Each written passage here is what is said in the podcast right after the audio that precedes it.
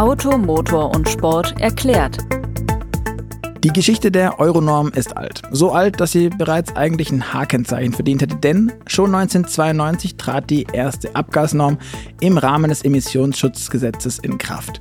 Seither hat sich die Norm stetig weiterentwickelt. Die Grenzwerte wurden strenger und neue Schadstoffe kamen hinzu und ab 2025 soll die siebte Generation in Kraft treten. Darüber haben wir auch schon in einer AMS erklärt Folge der Nummer 46 ausführlich gesprochen und erklärt, wieso es vor allem kleine Fahrzeuge künftig schwer haben haben werden, mit einem Verbrenner zu fahren.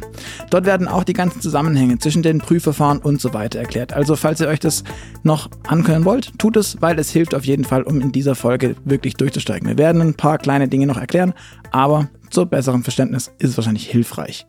Aber neben diesen neuen strengeren Regeln ist es folgendermaßen. Es gilt ab sofort nicht mehr nur das, was aus dem Auspuff kommt, als Emission und als begrenzender Wert. Die Euro 7 betrifft nämlich auch an einer anderen Stelle richtiges Neuland. Erstmals sollen die sogenannten Non-Exhaust Emissions einbezogen werden und vor allem auch begrenzt werden. Also es geht also um Emissionen, die nicht aus dem Auspuff stammen, sondern damit auch Elektroautos betreffen können.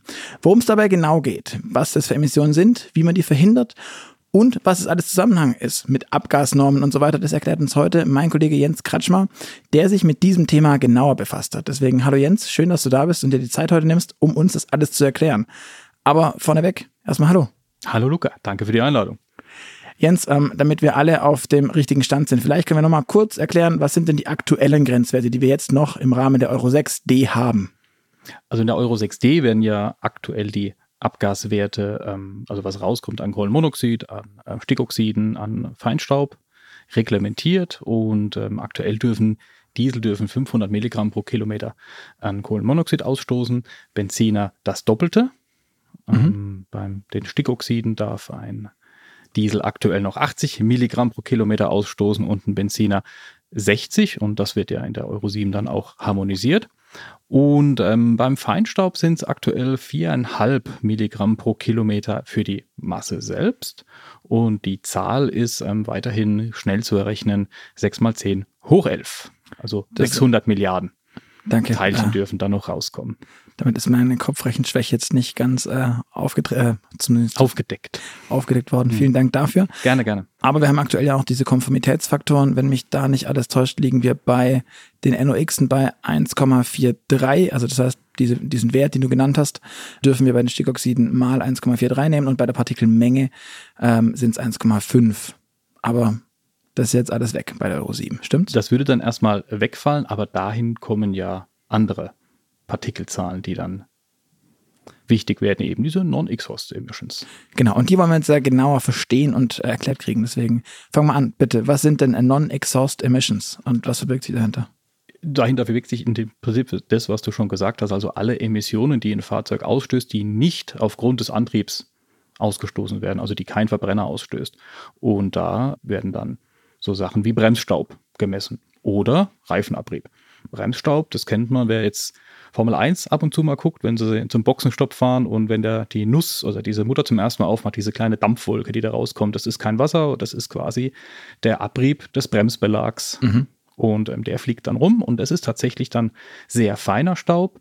Und ähm, beim Reifen, was da abgerieben wird, das ist im Prinzip dann Gummi, der mhm. auf der Straße bleibt. Und genau diese beiden Emissionsquellen sind aktuell nicht reglementiert, nicht limitiert und das sind in der Euro 7 kommen, weil man gesehen hat, dass so seit Mitte der ersten Dekade dieses Jahrtausends die Abgaswerte von den Partikeln her immer sauberer werden. Mhm. Und so genau Mitte so der ersten Dekade, also so um den VW Diesel also Euro 5, Euro 6, so. ja, haben die quasi die Partikelanzahl, die Reifen und Bremsen ausstoßen, unterschritten. Das heißt, ah. Reifen und Bremsen sind schon in der Euro 6 Hauptquelle für Partikelemissionen und das wird jetzt adressiert.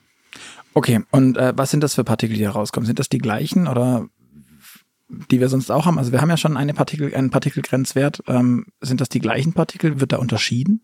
Also Partikel und Partikel ist nicht das gleiche. Okay. Also Partikel definiert sich grundsätzlich aufgrund seiner Größe. Okay. Und als zum Beispiel jetzt Particular Matter, also PM 2.5 oder 10, sind dann einfach Teilchen, die ausgestoßen werden, unabhängig des Materials. Kann, okay. auch, kann auch ein Holzstück sein, die einfach 2,5 oder 10 Mikrometer groß sind, also Okay, Reine schwebende Teilchen. Okay, es geht also quasi um Staub, also wie, wie man sich das vorstellt, also kleine Krümel, winzig, winzig, winzig es geht kleine um, Krümel. Also bei, bei den Bremsen geht es um winzige Krümel mhm. und beim Reifen sind es im Kontext Mikrometer mit 100 Mikrometer, so im Schnitt sind die ungefähr so groß, kann man sich das vorstellen, vergleichsweise sehr große.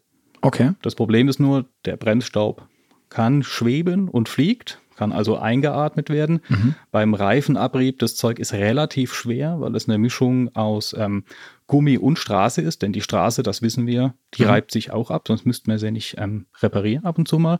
Und diese Brocken im wahrsten Sinne des Wortes sind relativ schwer und die schweben ganz, ganz schlecht und wenn überhaupt auch gar nicht hoch. Die bleiben eher liegen. Das ist eher das andere Problem, dass die liegen bleiben, da wo sie sind.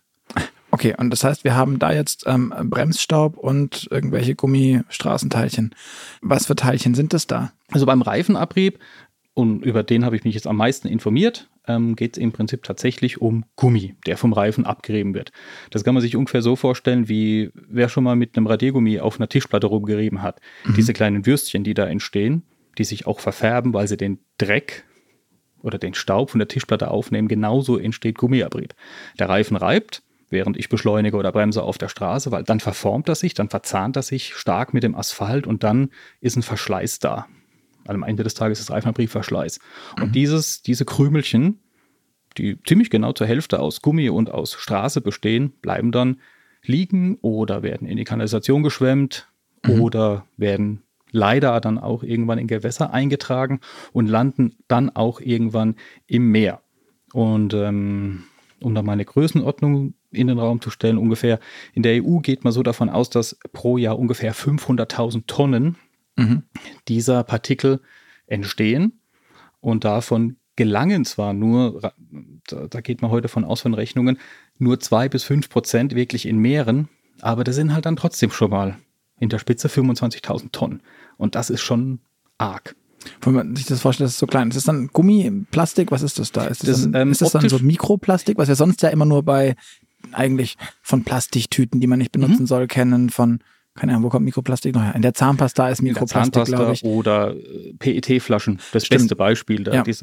Grundsätzlich von der Definition her ist ähm, jeder Kunststoff, der in Teilgrößen auftaucht, die kleiner als 5 mm sind, zählen schon unter das große Dach des Mikroplastik. Mhm. Und so gesehen ist Reifenabrieb Mikroplastik per Definition der Größe. Aber es ist jetzt nicht so, wenn ich mir jetzt ein Kunststoffteil von einer Plastikflasche in der Größe von 100 Mikrometern abschneid oder abraspel, dann hat es ein völlig anderes Gewicht als ein 100 Mikrometer Stück von einem reifen Straßenabrieb. Weil das, ein, das Plastik schwimmt tatsächlich, aber ähm, diese Mischung aus Gummi und Straße, die hat ungefähr die Dichte von Beton. Kann okay. man sich das vorstellen. Das ist sehr, sehr schwer. Das schwimmt ganz schlecht, wird teilweise mitgetrieben, je nach, je nach Größe wird es dann mal durch, schwebt im Wasser oder treibt im Wasser. Das größte Problem von dem Zeug ist tatsächlich, dass es, wenn es ins Wasser eingetragen wird, bleibt es liegen, es sedimentiert, mhm. also erhöht quasi den Boden und wird dann auch irgendwann von den Fischen unter Umständen aufgenommen. Also Fische, die gründeln oder Enten, die gründeln, die nehmen das auf. Und da ist so der Knackpunkt, man hat heute noch nicht so ganz genau verstanden, obwohl die Reifenindustrie seit über 20 Jahren forscht, wie toxisch ist dieses Zeug tatsächlich, hm. wenn es aufgenommen wird. Der eine sagt natürlich, das ist über, total unschädlich, weil es wird sofort wieder ausgeschieden. Dann gibt es so Zwischenstadien des Zersetzens. Da kommen dann so Monomere raus. Das ist jetzt auch nicht die beste Lösung. Da ist sich die Wissenschaft noch nicht 100% sicher, ob das Zeug tatsächlich giftig ist und wie der Einfluss dann ist, wenn das in die Nahrungskette aufgenommen wird. Auch dann von uns Menschen natürlich. Ja, okay. Ähm, verstehe, dass man das dann, wenn man schon nicht weiß, was es macht, dass man dann versucht, es zu regulieren. Genau. Ähm, kann man denn grundsätzlich aber auch sagen, wieso denn jetzt dieses ganze Thema in einer Abgasnorm landet? Weil momentan ist ja alles immer nur Auspuff gewesen. Wieso ist das jetzt in der Abgasnorm? Naja, wir bewegen uns ja auf eine stark elektrifizierte Mobilität zu und die Elektroautos stoßen ja im Prinzip nur eben den Bremsstaub aus, weil die müssen auch bremsen, selbst wenn sie rekuperieren. Aber wenn sie rekuperieren, haben sie vergleichsweise mehr Reifenabrieb und sie haben natürlich durch sehr hohe Drehmomente sehr hohes Gewicht, das ist im Prinzip das Hauptproblem, belasten die den Reifen sehr und dadurch reibt der stärker ab und es wird quasi immer mehr von diesem Gummi emittiert. Mhm. Und ähm, wie gesagt, ähm, aktuell sind wir bei 500.000 Tonnen im Jahr. davon bleiben zwar über 60 Prozent, also über 300.000 Tonnen bleiben zwar am Straßenrand liegen und zerfallen dann nach so anderthalb Jahren in der Sonne, weil das Zeug ist nicht sehr witterungsbeständig, aber trotzdem, es ist da und es mhm. ist nicht gut. Okay, verstehe. Das ist aber eigentlich unsere Abgasnorm gar keine reine Abgasnorm, sondern das ist wahrscheinlich mehr so ein umgangssprachlicher Begriff dafür. Und eigentlich ist es ja einfach eine Emissionsnorm. Okay. Da stellt der, gehört ja ein Stück weit auch die Lautstärke dazu, die zwar nicht ja. erwähnt wird, aber die immer im gleichen Zusammenhang reglementiert oder novelliert wird. Okay. Du hast gerade eben schon gesagt, schwere Autos machen mehr Reifenabrieb. Gibt es ja. da so eine Art Faustregel dahinter? Wie Nein. viel war es? Wo? Nein? Nee, weil, also klar, je schwerer ein Auto ist, desto mehr Druck bringt es auf die Straße. Das ist physikalisch. Wir haben ja diese Gravitation, das haben mhm. wir ja schon. Ähm, das spüren wir jeden das Tag. Das spüren wir jeden Tag. Und je mehr Druck quasi ein Reifen überträgt durch das Gewicht, desto höher wird er strapaziert. Mhm. Und dann ist es natürlich ein Umkehrschluss. Kann man Reifen das? Ist der so entwickelt? Und da zielt ja natürlich auch so die Reifenentwicklung drauf hin. Ich möchte einen Reifen haben, der vergleichsweise leicht ist. Ich möchte wenig Material einsetzen, denn wenig Material im Reifen bedeutet so gesehen weniger Abrieb. Mhm. Aber ich muss ihn natürlich auch so konstruieren, dass er dann trotzdem lange fährt. Mhm. Und das korreliert nicht 100% miteinander, ist ein bisschen komisch, schwierig zu verstehen, aber ein Reifen mit hoher Laufleistung heißt nicht unbedingt, dass er wenig Abrieb erzeugt. Das ist ein bisschen diffus, aber es ist so. Okay, das haben wir schon gelernt. Es gibt quasi diesen Reifenabrieb. Er kommt vor allem von schweren Autos oder umso schwerer sie sind und wahrscheinlich auch umso mehr Leistung sie haben, weil dann haben sie vermeintlich mehr Schlupf, dadurch mehr Abrieb insgesamt wiederum. Also das ist wahrscheinlich auch so eine Kausalkette, die da sich äh, auftut. Durchaus. Du hast schon gesagt, es ist schädlich, aber man weiß noch nicht wirklich, wie sehr. Mhm. Was kann man dagegen jetzt tatsächlich tun aus der Reifenindustrie? Du sagst, sie entwickeln, aber was entwickeln sie denn? Außer, dass der Reifen immer härter wird und deswegen nicht reibt oder nee, weicher und dann nee, deswegen nicht reibt. Das ist nicht der, also wie gesagt, das ist ja genau eben nicht der Kausalzusammenhang, dass ein harter Reifen weniger reibt. Mhm. Du hast es ja im Prinzip, eigentlich hast du die Lösung schon gesagt, ein Reifen, der eigentlich nur, der darf nur, muss nur zäh wie, zäh wie Gummi sein ähm, und quasi nie verschleißen. Das wäre aber als für die Reifenindustrie auch kein allzu ja, gut, gewinnorientiertes sich, Verhalten. Da würden Reifen. sie sich ein Stück weit das Geschäftsmodell zerschießen. Das wird nicht passieren. Das ist auch nicht möglich, weil physikalischen Reifen muss ich abnutzen, damit mhm. er mich sicher entweder beschleunigt, weil auch beschleunigen kann unsicher sein, oder dann eben beim Bremsen, er muss ja bremsen können. Und in dieser Zeit, es ist ein Verschleißteil, er muss sich abreiben. Das geht gar nicht anders. Und die Kunst ist es natürlich, die Reifen so zu bauen, den Materialmix so zu bauen, dass ich eben einen Reifen habe, der mich zwar lang voranbringt, aber eben in dem vergleichsweise wenig abreibt. Mhm. Das okay. heißt, ich brauche leichte Reifen. Je leichter der Reifen, desto so könnte man die Korrelation irgendwo hinstellen, desto weniger Abrieb, desto weniger mechanisch arbeitet er. Und so müssen sie es halt über die Chemie hinbringen, dass der Reifen trotzdem haftet, bei trocken wie bei Nässer. Okay. Ähm, die Euro 7-Norm soll ab 2025 kommen. Ja. Das heißt, wir haben noch ein bisschen Zeit dahin, aber der eine oder andere wird sich vielleicht schon Gedanken machen, weil er schon im Blick hat, mein Reifen hält nur noch so zwei Jahre oder ja. auch nur anderthalb. Was muss man beim Reifenkauf, worauf sollte man jetzt achten?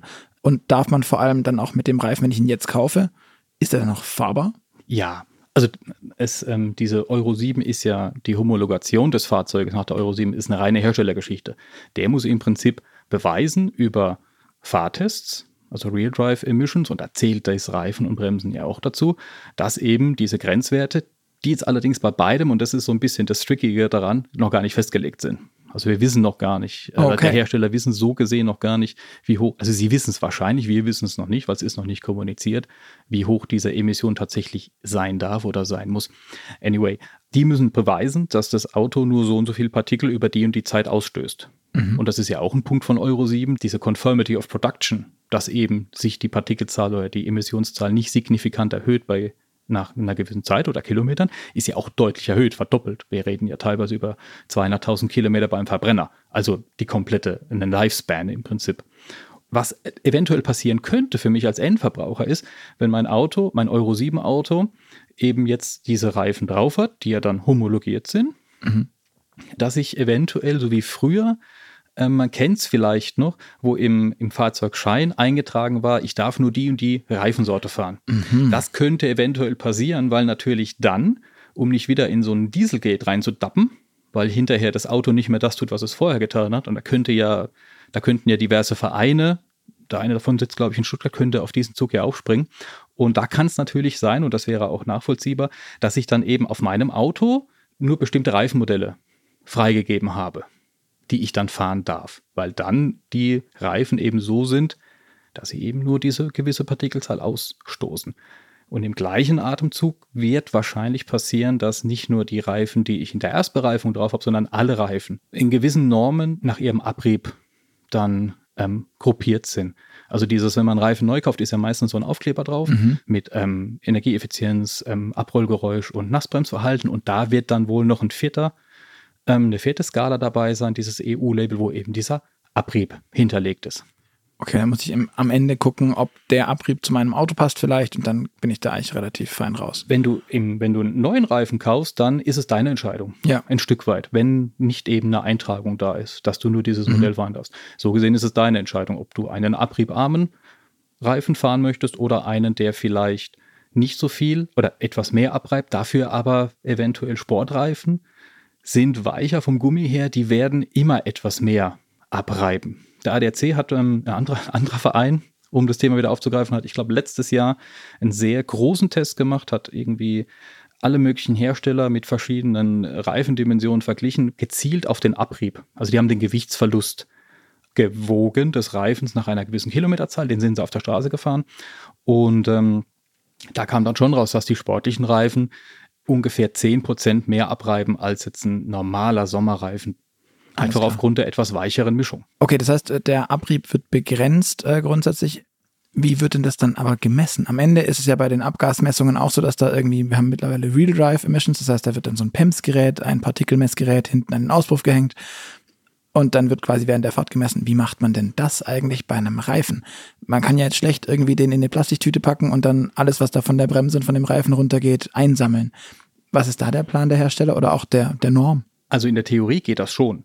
Also es gibt ein ähm, englisches Institut, die haben das gemessen, die haben quasi hinter den Reifen so einen Sauger gemacht und sind dann ein paar tausend Kilometer gefahren und haben dann alles, was von diesem Reifen abgerieben wurde, haben die aufgesaugt. Aber haben natürlich auch sehr, sehr viel Staub und Dreck aufgesaugt. Ich wollte sagen, auch den ganzen Staub und Dreck genau. der anderen, und das ist natürlich, verloren haben. Das hat, ist, ist natürlich jetzt vom Reifen sehr unabhängig. Das kommt dann auch sehr auf die Straße an. Dementsprechend wird es höchstwahrscheinlich so sein, dass das reine Labortests sind, wo der Reifen homologiert wird, dass er eben die und die Partikelzahl in Gramm pro 1000 Kilometer verliert. Mhm. Das heißt, der Reifen wird gewogen auf Felge, betriebsbereit und wird dann auf eine Trommel, eine relativ, das muss man sich vorstellen, wie eine riesige Trommel, ähm, die mit so einem Straßenbelag, äh, mit einem Normbelag. So, so eine Walze, die Im Prinzip so eine Walze, die hat dann so anderthalb Meter oder zwei Meter Durchmesser.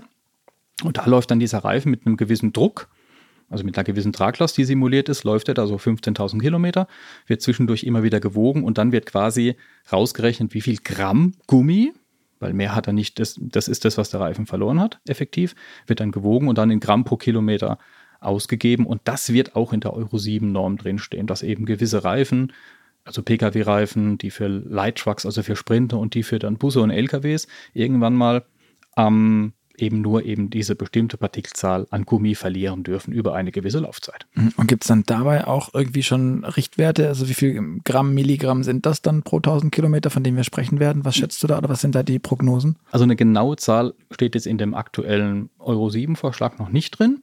Allerdings, es gab letztes Jahr, hat der ADAC einen Test gemacht, wo sie gezielt den Reifenabrieb gemessen haben und da kam so raus, dass der also die Marke mit dem wenigsten Abrieb hat so 95 Gramm pro 1000 Kilometer verloren. Die schlechteste, wobei man das jetzt in virtuelle Anführungsstrichen setzen muss, die hat 136 Gramm, also ein Unterschied okay. von ungefähr 50 Prozent in dieser Range gehabt. Das waren jetzt eine Mischung aus Premium, Qualitäts- und auch Budgetreifen und im Schnitt über mhm. vier oder fünf Dimensionen kam da so 118 Gramm raus.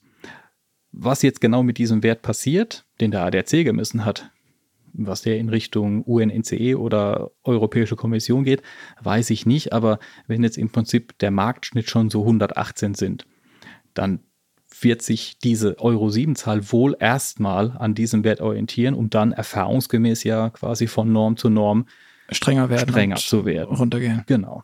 Aber beeindruckend, 100 Gramm dann so im Schnitt im Jahr ist schon. Pro klar. 1000 Kilometer. Also je mehr du Ui. dann mit diesem Reifen fährst. Also Stimmt. zum Beispiel die, die, die Michelinis, die haben eigentlich einen ganz interessanten Test gemacht.